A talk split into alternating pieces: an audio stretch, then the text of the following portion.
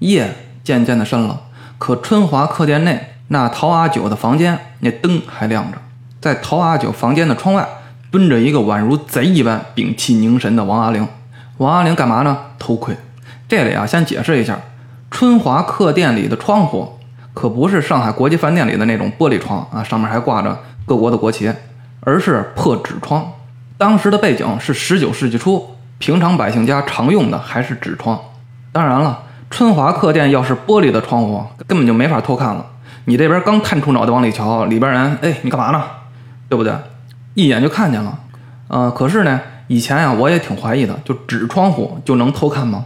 就是啊，深更半夜有人在窗户上点了一个窟窿，透过窟窿往房间里边看，那里边的人一侧头，不就看见纸窗上的人头的影子了吗？对不对？后来我一研究啊，也不是没有道理。怎么说呢？屋里边亮着灯，光是往外走的，没办法在纸窗上留下外边人的影子。当然啊，外边要是大月亮地儿，那就两说着了啊。我也是想象一下啊，毕竟也没有偷窥过，有机会吧，验证一下试试。大半夜了，这屋里的陶阿九在干什么呢？王阿玲很想知道。他半蹲着身子，鬼鬼祟祟，抬起脑袋啊，也没戳破窗棂纸，而是隔着窗户的缝隙。屏住呼吸往里边看，这一看可就把他惊呆住了。在这幽暗的煤灯之下，陶阿九把那个小包裹小心翼翼地打开了，正在清点里边的东西。这小包裹内底下是三层叠好的旧衣服，上面压着一沓纸钞。王阿玲眯着眼睛看了一会儿，约摸估算得有一千块的纸钞，而旁边是几卷用油纸包好的现大洋，粗看也有上百个现大洋。不止如此，小包裹里还有一个小包裹。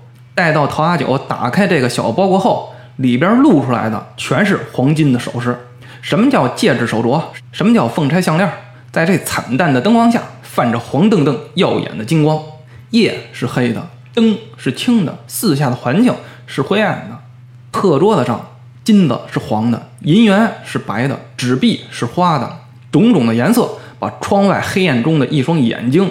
映射成了红的，清酒红人面，财帛动人心。你看那酒清汤白水的，喝下去，你这脸可就红了。你看那钱啊，都说自己啊，我呀淡泊名利。如果真金白银就摆在你面前，没有不动心的。当然啊，你动心之后是选择自己的原则和底线，还是不择手段，那才是人的真本性。这陶阿九的财帛动了王阿玲的心。屋内的陶阿九还在专心致志清点自己的财产呢，根本就没注意到，也没想到，就在几米外的窗户下面趴着一只红眼的狼。陶阿九粗略清点一番后，察觉呀没啥丢失，就把那堆金钱呀和银钞重新打了一个包，放在床下的一个不起眼的角落里了。而后又把那旧衣服的包裹叠好，顺手放在了枕头边。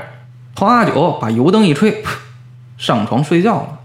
王阿玲都不知道他自己是怎么蹑手蹑脚返回自己的房间的，满脑子都是那包裹里的真金白银和厚厚的纸钞。王阿玲往床上一坐，人还是傻的，就感觉自己啊像做了梦一样。他自从打娘胎里爬出来，也没见过这么多的钱呀。今天晚上是老天爷开了三分真眼，让他一饱眼福。可光是饱了眼福也不过瘾呢，只有是我的。才算真真正正的过了一把瘾，可怎么才能变成我的呢？啊，你要是跟他说啊，老贾啊，这些东西怪沉的，您给我吧，想必是不老现实的。怎么办？他这脑子是飞速的旋转。一个人啊，在做坏事之前，他必定是先自我安慰。王阿玲第一个念头就是，这陶阿九身上带这么多的钱，一定不是好人。距离此处几十里外就是土匪的营地，陶阿九不会是土匪吧？这钱是不是他抢来的呀？紧接着他又想，陶阿九把财物单独拿出来放在床底下，这是为什么？他不大可能是大老远跑过来，就是为了在这里藏东西吧？不对，想来想去，王阿玲明白了，一定是他刚进门的时候，我对那个包裹啊有过密切的注意，他提了心了，害了怕了，担心我图谋不轨，所以才单独藏起来了。你这可就不对了，你把我想成什么人了？人啊，都这样。哎呀，你把我想成什么人了？或者说啊，我是那样的人吗？说这句话的时候，你要小心了，欲盖弥彰，自己办了错事儿，或者是说了恶毒的话，不仅不承认，你还不能那么想。你要是那么想了，那就是你的问题，是你心脏了。我可不是那样的人啊。其实啊，都不是傻子，玩什么玩绕？王阿玲转念又一想，又有了几分的欣喜。怎么呢？如今除了我和陶阿九，可没有人知道床底下藏着大把的金银。要是今天晚上陶阿九要是得了个病死了，那这些钱不都是我的了吗？可是阎王爷又不是我儿子呀！啊，我让他拿谁他就拿谁。再说了，阎王爷也挺忙的，这点小事儿就没必要劳烦人家上门取货了。要不，王阿玲微微抬起了头，两道贪婪的寒光从眼睛里就射出来了。要不我送货上门吧？这陶阿九啊，一定不是好人，肯定是个强盗。包裹里的金银必定是他杀人放火抢来的，此乃是不义之财。不义之财，人人可取，我怎么就不能取呢？此时此刻，取与不取这两个问题上，王阿玲是一定要取的。但是怎么取呢？王阿玲这脑子啊，就卷起了狂风暴雨。偷偷完了跑不行，那能跑哪儿去啊？陶阿九啊，一定会报案。后半辈子我这东躲西藏，有钱也没地儿花去啊。怎么办？别忘了，王阿玲的特点是聪明。聪明的王阿玲想来想去，一条绝顶的妙计是横空出世。什么妙计呢？不久以前，这小镇上很不太平，镇上的孩子莫名其妙丢了好几个，说是丢了，其实就是被人贩子给拐走了。这种接连丢孩子的事儿，在这小镇上是不曾有过的，事有凑巧，就在一个孩子被拐走之后，当地极具势力的土豪名叫李三才，他那只有八岁的独生子突然患了疾病，在夜里狂喊自己心疼，天还没亮人就死了。理论上。丢孩子和土豪李三才死孩子的事儿八竿子打不着，但在这种穷乡僻壤，人们的思想很封闭，很快就将丢孩子和死孩子的事儿与白莲教联系到一起了。白莲教专拐小孩，拐不走的就会暗中用妖法要了那孩子的命，得不到的就毁掉，这是人渣的基本生存本领之一。谣言一出，原本平静的小镇顿时是炸开了锅，人人是闻风丧胆，草木皆兵。痛失爱子的李三才悲愤之余，也加入到了讨伐白莲教的队伍之中，还曾啊悬赏五百元捉拿那无影无踪的施法的妖人。当然啊，这毕竟是造谣，久而久之也就不了了之了。这件事呢，发生在三个月以前，现在风波呀早就平息了。可是吧，镇上有小孩的家庭提起这件事儿，还是会谈虎色变。聪明的王阿玲在片刻之间就把这丢孩子的事儿。和这陶阿九串在了一起，王阿玲一扭头，隔着几个墙壁盯着陶阿九房间的方向，恶狠狠地笑道：“天堂有路你不走，地狱无门你自来投，这可是你自己送上门来的，你可别怪我。”王阿玲心里有了主意啊，虽然有了主意，但还是要细细的推敲，不能有任何的环节出现问题，最好是这事儿完美解决，还让这陶阿九不知是谁陷害了他。让他死后变成鬼都无处伸冤。这后半宿，王阿玲没睡觉，仔仔细细、反反复复在脑子里刻画自己的阴谋诡计。第二天的晚上，太阳还没完全沉下去，王阿玲急匆匆飞奔到土豪李三才的家里。李三才见他这满头大汗、风风火火的样子，就问了：“王阿玲，你这是急的什么呀？有什么事儿？”啊，李爷，王阿玲是连呼哧带喘。不好了，那白莲教的妖人又回来了！啊！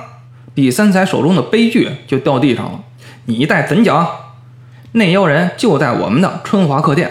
那人啊，相貌凶恶，左耳啊有一颗黑痣，眉心啊有三道纹。他是昨天晚上来的，我我亲眼看到。你看到什么了？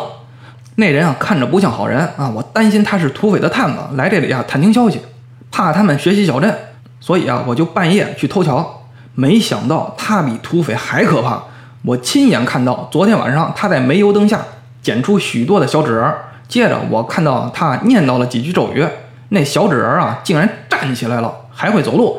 你要是不信，就自己跟我去看看。所谓啊，好事不出门，坏事传千里。消息一传出，这小镇再次遭到相当大的震撼，是人心骚动。小镇里连个电台都没有。可顷刻之间，消息就传遍了整个小镇。不到半个小时，春华客店的门前就挤满了人啊！地保也来了。地保是干嘛的呢？民国初年，在地方上为官府办差的人，手中也握着不小的权力。这群人啊，是一拥而入，闯进了春华客店。这可把老板和老板娘吓坏了。你们你们这是干嘛呀？跟你没关系，一边待着去。一群人跑到三楼陶阿九的门前，一脚就把门踹开了。这陶阿九也是被吓了一跳，目瞪口呆地看着众人，还没等反应过来呢，就被人踹倒了。给我绑起来！陶阿九是惊慌失措，他看情形虽然不明原因，但也敏锐地意识到自己即将大难临头，急忙就赶紧解释啊：“大大哥们，我想这里边是不是有什么误会啊？”没人搭理他。众人一起检查房间，很快就在他的行李里，那个裹着衣服的小包裹里搜出了三个。白纸剪成的小纸人，此外还有一张红纸，红纸之上写着好几个这个小镇上几个孩子的年龄和岁数，当然啊，也包括土豪李三才那病死的孩子的年龄和岁数。误会，有人上前就给陶阿九一个大嘴巴子，瞪着血红的大眼珠子盯着他，恶狠狠地说：“如今证据确凿，你还敢说误会？”陶阿九虽然是一脸的懵逼，完全不知道发生了什么。但在这镇上的人看来，拐走孩子又摄取小人心脏的白莲教妖人，已是证据确凿，铁案如山。当然啊，也是时代黑暗，镇上的百姓又处在不太开化的状态，所以啊，在此基础上，陶阿九的血案在所难免。还有土豪李三台呢，要解心头恨，是拔剑斩仇人，用妖术杀死自己孩子的人就在眼前，我能让他活着吗？可怜陶阿九。连申诉抗辩的机会都没有啊！糊里糊涂的就被推上了死亡的列车，而且死相极其的凄惨。怎么死的呢？咱们呀，下回再说。